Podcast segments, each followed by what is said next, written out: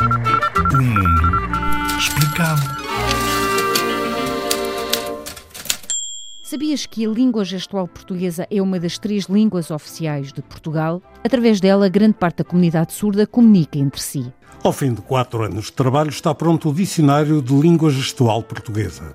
Até agora havia um dicionário em papel com problemas óbvios, já que a língua gestual precisa de movimento processa-se através de gestos, é usada pela comunidade surda e também por toda a comunidade que a envolve, como os familiares, os professores, técnicos, entre muitos outros. Podes procurar o alfabeto manual e aprender.